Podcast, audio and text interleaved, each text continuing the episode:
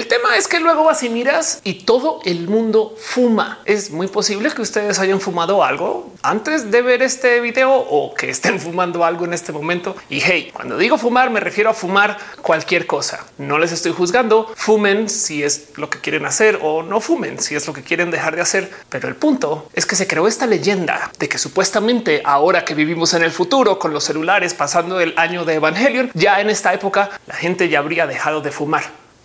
¿De dónde salió eso? Todo el mundo fuma. Quizás parte del por qué este video existe es porque vale la pena analizar el cómo ha cambiado nuestra actitud acerca de el si se debería, podemos o nos gusta fumar. Hay una inmensa cultura alrededor del tema del cómo no fumar te hace mejor persona y, y fumar, pues sí, si hace daño, es un hecho comprobado, pero no es tan como nos criaron para pensar que era tan. ¿Hace sentido eso? Sí, dije algo. Ofelia del 2022 no es tan como era tan.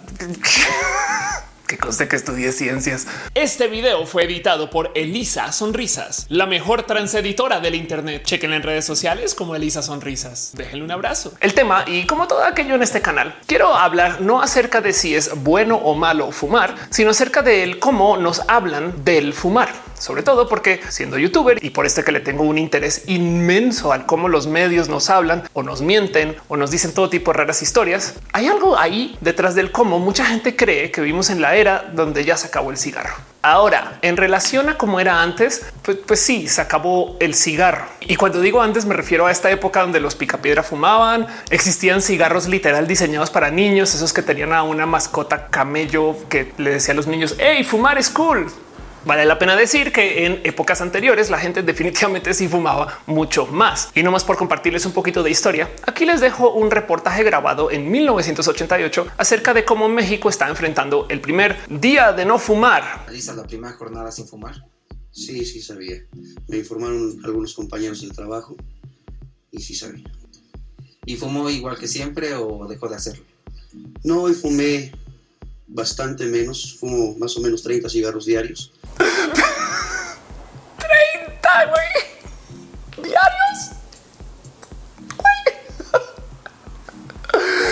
No me odien, pero F por ese güey que yo creo que no tuvo chance de vivir lo suficiente para ver la existencia de YouTube y nunca podrá saber de este video que estoy haciendo yo acerca de su reportaje en el 88 30. El caso es que, pues sí, a comparación de esa época, pues bien podría decir una que ahora se fuma bastante menos, porque no vemos a este tipo de gente, no sé si llamarles degenerada, pero pues por lo menos descarrilada, fumándose de a 30 cigarros diarios. Seguro existe alguien ahorita que se hoy, hoy se fumó 32. Yo sé que esta persona existe y si estás allá afuera, déjamelo saber en los comentarios.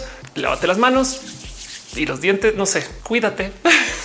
Pero el punto es que si bien el cigarro es adictivo o más bien la nicotina, la realidad es que esto sucede también porque existe un sinfín de presión social acerca de lo cool y lo chido que es fumar. O sea, no solo es el bien psicológico o biológico del que yo consumo esto, entonces quiero más, sino es que la gente genuinamente piensa diferente de quien fuma y de quien no. Y de nuevo, eso es lo que quiero observar en este video, porque todo esto viene desde los medios. Los cigarros en sí existen desde hace muchos ayeres. Y cuando digo muchos ayeres es que esto viene desde antes de la conquista o depende del país en el que vivan ahorita en Latinoamérica, pues cada tiene un acercamiento diferente a lo que era el tabaco, historias diferentes. Pero el tema es que el consumo de nicotina no nos es para nada nuevo. Pero el tema es que lo que sí cambió es el cómo se nos vende el tabaco, sobre todo eso que comenzó a suceder en el siglo pasado. Y ahí donde lo ven, hay una persona en particular a quien se le puede señalar y decir, fuiste tú. Y es un personaje que es muy famoso en el mundo de la comunicación, que capaz si lo han escuchado en este canal, pero es el conocido, reconocido o infame Edward Bernays. Ahora, capaz si ustedes ahorita están diciendo, Ofelia, ¿de qué hablas? ¿Quién es este tal Edward Bernays?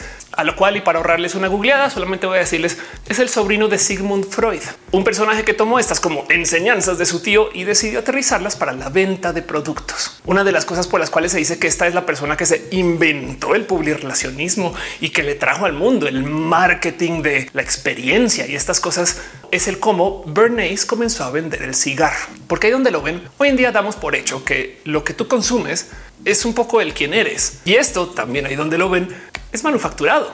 Hay gente que en algún momento de la vida se sentó a tratar de atar ciertos estilos de vida con ciertos estilos de música. Antes de que llegara Bernays, el cómo se vendían las cosas o por lo menos el cómo se comunicaban las ventas de productos era alrededor de lo que podían hacer. Este es un coche que tiene tantos caballos de fuerza, seguro como uno o dos, y que tiene tantas puertas construido de tal material. Chequenlo, es un coche. Y a este mercado es que llega Bernays a decir, no, a ver, a ver, a ver, a ver. Este es el coche de los niños cool. Y si tú no lo tienes, tú no eres cool. Entonces, lo siento, eso te pasa por no esforzarte lo suficiente. Trabaja y cómprate el coche cool. En estas lo que lo enlaza a la venta de cigarros es que Bernays fue la persona que ató el que fumar fuera contrasistema para las mujeres. Resulta que cuando se comienza a masificar la industria tabacalera en Estados Unidos, también se comienza a dar este como tabú al que las mujeres puedan fumar. Tanto así como también existía el tabú de que las mujeres pudiéramos votar o el tabú de que las mujeres pudiéramos existir. Pero bueno, entre todas esas cosas que se decía que eran no de las mujeres, se supone que también las mujeres no podían fumar y lo que decidió hacer con dinero de las tabacaleras este personaje fue dar esta comunicación de que si tú como mujer fumas, eres más vato que el vato, más rudo que los rudos y ahora esta es tu llama de la libertad. Yo sé que suena que estoy exagerando, pero literal así era la campaña, cosa que llevó a que muchas mujeres en alas de quererle demostrar su libertad a los vatos comenzarán a fumar. Y miren, hay algo hay que decir por el hecho que, pues sí, también. O sea, si no nos dejan fumar y fumamos, pues que nadie me diga que yo no puedo fumar. Lo siento, pero saber que esto viene por parte de una empresa a fines de marketing también da un poco de qué Bernays fue el genio que ató la famosa práctica de que luego del delicioso o como le llamen en su país o en su ciudad, pero me entienden, luego del acto sexual fuera súper chido y súper cool que la morra se echara un cigarro. Y dejando el tema de las mujeres de lado, piensen ustedes en el cómo estereotípicamente hablando se mercadea el cigarro. Un hombre, superhombre en su caballo va andando por la pradera. ¿Y eso que tiene que ver con fumar? Es como con los perfumes, güey. Es de caminando sobre la sombra enfrente de un lago con resplandor. Que a qué huele, güey? ¿A qué huele el perfume? Dígame, por favor, señor del anuncio, señora. Pues lo mismo. Los cigarros están atados a estilos de vida por diseño, porque así es como se venden. Pues claro que por supuesto que esto tiene que ver con los medios, el interés personal de Ofelia y el por qué se hace esto en YouTube. Ahora, acá es donde viene lo interesante. Para la gente que no sabe, yo soy del 82, lo cual quiere decir que en mi crianza en los 80s y más en los 90s, lo que yo veía del cigarro era que el cigarro ya no era tan chido. Saben como tanto así que los videojuegos me decían que los ganadores no consumen drogas o a veces no los videojuegos, sino una flor que hablaba que yo creo que a alguien que consumió drogas se le ocurrió eso porque no hay camino con el cual tú te sientes a escribir y dices, sí, claro, una flor que canta totalmente sobrio estoy. Pero bueno, el caso, caricatura que ponías, libro que abrías, revista que veías, yo no sé, radio que prendías, siempre alguien por ahí decía, no, no fumes, no está chido fumar, cosa que hoy en día es aún peor. Las mismas cajetillas traen fotos de todo lo que te va a pasar si fumas, cosa que irónicamente ha hecho que sea, creo que hasta un poco más atractivo, como que yo creo que la cajetilla puede decir te vas a morir en 10 días y eso entonces hace que pagues más. Hay algo ahí como en la psicología del peligro, no como que me vale gorro. Yo no sé qué exactamente qué eso es así de adicto estoy que me está diciendo que me voy a pues ni modo. Yo saben como que en eso estamos hoy o eso pensamos que cambió desde la cultura de Edward Bernays al hecho de que las caricaturas me dijeran que yo no fume, que en 1998 se llevó a cabo la demanda más grande contra una empresa o un segmento de empresas que haya resultado a favor de la salud. Y es que el tema es el siguiente. ¿Qué tiene que ver el gobierno con el que si podemos fumar o no? Que no puedo tener mis libertades. ¿Por qué se tiene que meter el gobierno en lo que yo hago? Si yo me quiero matar, yo me voy a matar. Pues de muchos modos sí, pero hay que tomar en cuenta que todas las enfermedades que se generan a partir del fumar las tiene que pagar el gobierno de un modo u otro, no solo por esto del tratamiento en hospital, sino por el tratamiento médico en el camino al hospital, porque para todos los sistemas de gobierno que apoyan o que son parte o que conforman esto de la salud, pues claro que les importa que la gente esté sana y de muchos modos es más barato ir contra la gente que fume que tratar de seguir cuidando a la gente que ya fumó y se está haciendo daño. Entonces ahora tenemos que cuidar todos estos casos de cáncer o todos estos casos de todas estas complicaciones derivadas. Entonces, pues, por supuesto que el gobierno puede entrar a decir, hey, vamos a poner un alto a este desmadre que nos están haciendo estas empresas, porque no es gente, sino son las empresas en sí que están creando un ambiente donde la gente piensa que está súper cool fumar. Y si bien cada quien tiene su libre albedrío y puede decidir cuando se trata de sustancias adictivas, mm, creo que sería mejor que entre alguien grande como el gobierno para platicarlo. Y de esto en Estados Unidos salió un acuerdo global para todas las tabacaleras grandes y las que se quisieran unir, que se llamó el Acuerdo Maestro. Suena como algo así como de la mafia, no así de aquí llegó el acuerdo maestro para que nadie se pelee.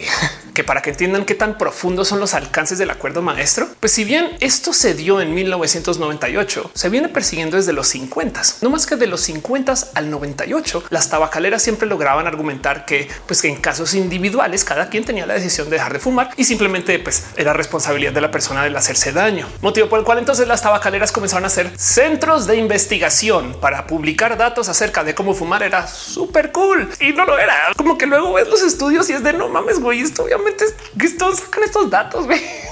10 de 10 doctores dicen que fumar es muy chido para la autoestima. Yo no sé para qué saben. O sea, mentiras, mentiras. Hay cosas chidas dentro del consumo de la nicotina. No más que el problema es que pues esto es una sustancia adictiva y hay que supervisarla mejor. Esta gente descarada de las tabacaleras tiene una cosa que se llamaba el Centro de Investigación del Aire, que comprobaba que en algunos ambientes dentro de ciertos bares y hogares no pasaba nada con el humo de segunda mano, cosa que cualquier persona que haya trabajado en una oficina cerrada donde todo el mundo fume o en un bar sabe que puede ser verdad. Como parte del acuerdo maestro, tocó crear una cosa que se llama la iniciativa de la verdad, que es una real iniciativa de investigación en contra del tabaco, que lo tienen que pagar las tabacaleras, lo cual demuestra el tamaño del golazo que fue que las tabacaleras perdieran esta demanda. Porque no más piensan en esto, todas esas campañas en contra del cigarro que han visto en los últimos 20 años, todo eso viene del mismo dinero de las tabacaleras. También entrando a los 2000 y quizás un poquito no tanto ahora, pero pues todavía muy presente está este cuento de que no pueden anunciarse. Si ustedes eran fans de, por ejemplo, la Fórmula 1, quizás les tocó ver como en algún momento mágicamente borraron los logos de Malboro, pero no como que dejaban ahí el esto puede ser un anuncio de cigarro. Si tú sabes de qué marca estoy hablando, también las tabacaleras perdieron sus permisos para poder hacer uso de mascotas. Así que adiós Joe Camel y sus anuncios para niños, cigarros para niños. y también de modos muy importantes tuvieron que liberar todos sus documentos internos de investigaciones o de pláticas o de discusiones acerca de los beneficios o daños que pueden generar todas las prácticas o costumbres del uso del tabaco, entre las cuales salió a luz, por ejemplo, que las tabacaleras tenían como meta venderse con la gente joven a propósito para que crezcan como consumidores del producto. La misión era presentarse contra gente en escuelas. Si ustedes tenían un tío que fumaba, a él ni siquiera le mercadeaban. Piensen en eso. Pero quizás la cosa más impresionante de cómo las tabacaleras salieron perdiendo de este acuerdo es el hecho de que se tuvieron que organizar para hacer pagos en el orden de 9 mil millones de dólares al año hacia los gobiernos para poder apoyar con esto del uso de salud o de los productos o proyectos que apoyaban a que la gente dejara de fumar. No más piensen en eso. 9 mil millones de dólares al año pagado por las mismas tabacaleras para ayudar a la gente que ya fumó tabaco. Pero entonces, ¿qué, Ofelia? ¿Una vez tuvieron que hacer ese pago? No, es en perpetuidad el resto de la existencia. Las tabacaleras tienen que pagar 9 mil millones de dólares al año para pagar por sistemas o servicios de salud o para ayudar a que la gente deje de fumar. Wow. Entonces, de muchos modos, pues sí, el acuerdo maestro fue eso, un acuerdo mafioso para que la gente deje de fumar o algo similar. La verdad es que suena a que fue un golazo contra las tabacaleras, pero misteriosamente del 98 para acá han hecho más dinero y eso tiene que ver con cómo este acuerdo logró hacer que las tabacaleras se pusieran más listas, porque malvadas ya eran, no más que se sentaron con sus calculadoras y sus planeadores y sus acuerdos de marketing para salir con cosas que dices a qué horas, güey. Digo, no todos son pérdidas. Funcionó el hecho de que haya sucedido en el 98? Claro que sí. Si es verdad que la gente pues, no está fumando a 30 cigarros diario por lo general, o también está este cuenta que la gente ya no fuma en las oficinas, hasta en los bares a veces. Quizás en algunos países ya en los bares del total no se fuma. Me consta que aquí pues tú vas a un antro y te ha puesto para muchas personas fumando en algunos lugares que dices y tú qué, pero hoy en día es normal toparte con gente que sale a la calle o va a la terraza para fumar y que tiene una gran conciencia del cómo el humo de segunda mano pues le impacta a otras personas. Entonces eso pues, saben que eso sí es ganancia. Así como pequeño dato cultural, cuando yo estaba creciendo para ligar o conocer gente, yo siempre andaba con un encendedor, dado que yo no fumaba, pues me acercaba con gente y siempre era como este encendedor en la fiesta o en la reunión social y pues ayudaba a mis amigos o mis amigas a pues, enviciarse, pero generábamos plática a cambio, saben como que era un acuerdo. Luego el otro día está platicando de esto en Twitter y la gente me dice, Ofelia, qué old school que eres. Hoy en día la gente en vez de andar por ahí con encendedores, anda con cargadores porque la banda lo que quiere es pila para su celular y yo sé, wow idea millonaria. El caso es, funcionó el hecho de que las tabacaleras hayan perdido esta gran demanda y han tenido que pagar todo ese dinero. Quizás la verdad es que hay cosas por ahí que podemos rescatar, pero ese cuento de que ya la gente dejó de fumar y de cómo hoy en día vivimos en un mundo que cada vez ve menos cigarros, eso es falso. No más que nos comimos la idea, nos dejamos vender la narrativa de que va de salida. Hey, piénsenlo. Si ustedes no son las personas que fuman en su grupo de amigos, hay alguien que sí fuma, así sea calidad social. De nuevo, no es queja. Si ustedes fuman y ustedes consumen cualquier cosa, adelante. Lo cual me trae a este otro tema. Hay gente que fuma cosas que no son tabaco. Tampoco es queja. Consuman lo que quieran con responsabilidad. Pero el punto es que la gente sigue fumando. Este cuento de que ya la gente no fuma y de que está mal visto fumar dista de la realidad. Y es que ni siquiera el acuerdo maestro está libre de sus vicios. Así como les dije que las tabacaleras tienen que pagar 9 mil millones de dólares al año. También, pues como con todo aquello financiero, si tú sabes que tienes un ingreso fijo de dinero cada mes o cada año, pues por supuesto que habrá quien A apuesta contra ellos legalmente hablando o quien B invierte con o contra ellos. Y son estos esquemas financieros pues muy reconocidos como el uso de los bonos. ¿Qué son los bonos, Ofelia? Tú que eres economista, explícame. Pues bien, imagínense que ustedes saben que este año van a recibir 10 mil pesos todo el año a lo largo del año. Pues bien que pueden ir con un cuate y decirle, mira, dame 9 mil ya y cuando se cumplan los 10 mil pesos que me entran el año, te los doy a ti. Entonces yo tengo 9 mil hoy y te doy 10 mil al final del año y yo esos 9 mil los puedo usar para comprar algo. Yo no sé, saben? Esos son los bonos, como las tandas de Wall Street, pero bien llevadas. Maestría en economía, Ofelia Pastrana. Otra de las cosas horribles que salió a luz del acuerdo maestro, que desafortunadamente hoy en día la tenemos que lidiar, es que pues sí, como hay gente que está consumiendo menos o que siente que debe de consumir menos, lo que han hecho las tabacaleras es que a lo largo de los años le han ido subiendo la potencia de los cigarros, no más porque la gente prefiere consumir dos o tres y no 20 o 30, cosa que nos deja el pensar de él. ¿Cómo habrán sido los 30 cigarros que este güey de Televisa decía haber fumado versus si fumara 30 cigarros de los de hoy? Ahora, ojo, esto no es un global, no es como que ahora que todos los cigarros de hoy sean el triple fuerte que los de los ochentas, pero el tema es que hoy en día se consiguen cigarros bastante más potentes que lo que antes, cosa que no ayuda y no ha ayudado. Y de paso también el mero hecho de que se les estén poniendo impuestos y tasando les ha dado excusas a las tabacaleras para que también suban sus precios a la par y culpen al gobierno y la banda acabe pagando más por algo por lo cual ya está adicta. Así que las tabacaleras, claro que le lograron dar la vuelta al tema y encima de eso se ganaron un chingo de marketing de lo que son los cigarros a modo de contra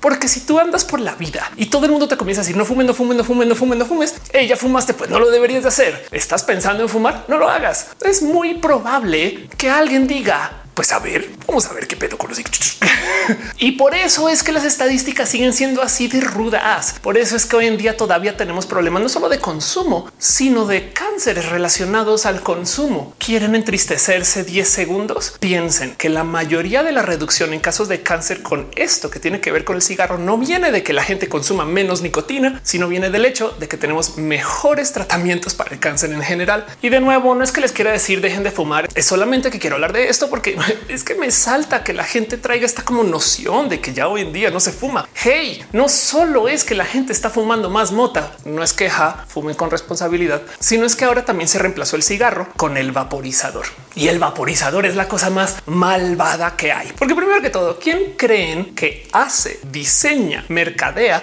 transporta o vende esos vaporizadores? Y si su respuesta no es las tabacaleras, denle refresh al video, vuelvan a arrancar.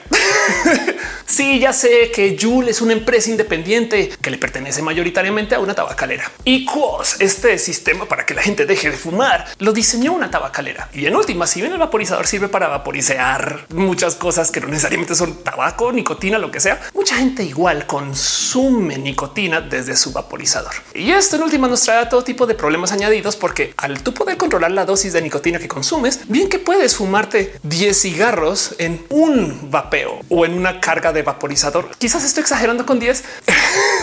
Ya estoy como la senadora esa que dice que con que consumas un panque de marihuana con tres mordidas vas a poder estar en un viaje de cuatro días. ¿Dónde, senadora, venden esos panques?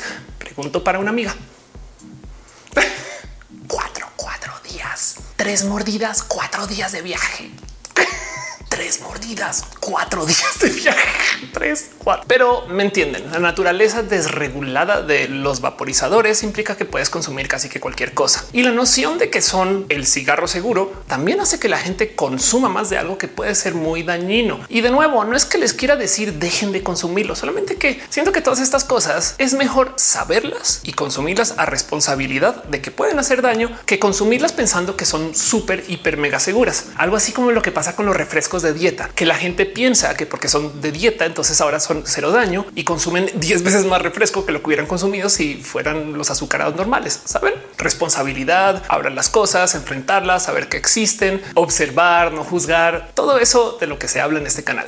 El caso es que como comunicadora, yo creo que se queda un poco de wow, cómo le hicieron las tabacaleras para darle la vuelta a esto, para entender lo malvado que es el cómo recibieron una demanda como esta, la del acuerdo maestro, y luego lograron con eso vender más y hacer que la gente consuma más y desarrollar nuevos estilos y tipos de cigarro y sobre todo lograr que la gente joven vuelva a fumar. Es un hecho que las próximas generaciones van a consumir más nicotina que lo que las generaciones anteriores, si es que no está sucediendo ya en este momento. Del otro lado, hay una pregunta hay que hacernos acerca de cómo todo esto que sucede con los vaporizadores en últimas no es tan dañino desde el humo de segunda mano. Y digo no es tan dañino porque no es cero dañino, pero es que a diferencia del humo de segunda mano que generan los cigarros, pues yo creo que ahí tenemos una conversación que tener, porque en últimas esto es un cigarro del futuro que le hace daño solamente a la persona que lo consume, mayoritariamente hablando, lo cual entonces deja la duda de si esa es la persona que se está haciendo daño por su propia cuenta, que nos importa. Bueno, excepto el tema de la salud y el cómo los hospitales igual tienen que pagar la cuenta de estas cosas y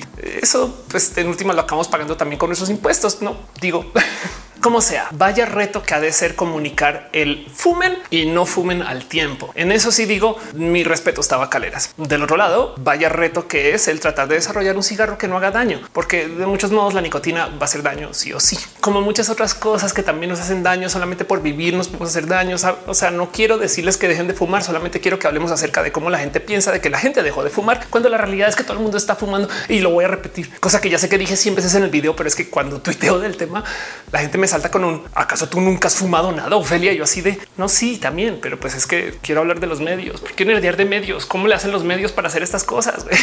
¿Cómo convencieron a la gente que el cigarro se está acabando?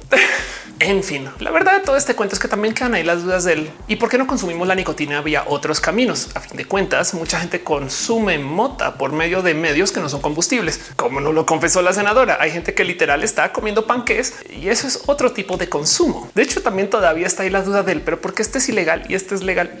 Pero este video no se trata de eso. Solamente quería dejar ahí en dicho del qué haría Edward Bernays hoy para poder atar el que la gente esté vaporizando su nicotina con el que la gente esté consumiendo sus cigarros de caballo y cabalgata y sumarle a todo eso el hecho de que la gente esté consumiendo mota también vía fumar por mera curiosidad. ¿A dónde ven ustedes que va toda la cultura del fumar? ¿Fuman ustedes algo? Me interesaría saberlo. De todos modos, déjenmelo saber acá abajo en los comentarios. Y de nuevo, no se trata de juzgarles por fumar, sino solamente por el cómo la gente piensa que hoy en día ya nadie fuma, que es falso. Todo el mundo sabe de alguien que fuma. Y si no es que son ustedes o yo. Les quiero mucho. Nos vemos en el próximo video. Déjenme saber cualquier cosa en los comentarios o si no, tuiteenme o platíquenme del tema.